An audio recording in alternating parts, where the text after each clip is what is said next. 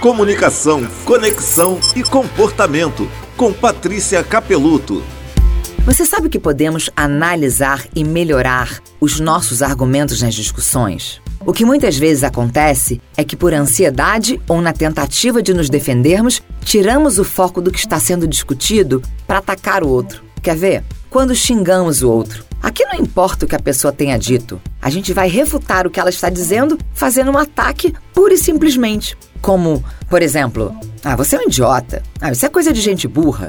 Isso pode acontecer também quando, em vez de discordar do que ela está dizendo, você prefere atacá-la, não necessariamente xingando a pessoa, mas colocando em xeque a sua credibilidade, dizendo, por exemplo: Ah, claro que ela vai dizer isso, ela é feminista.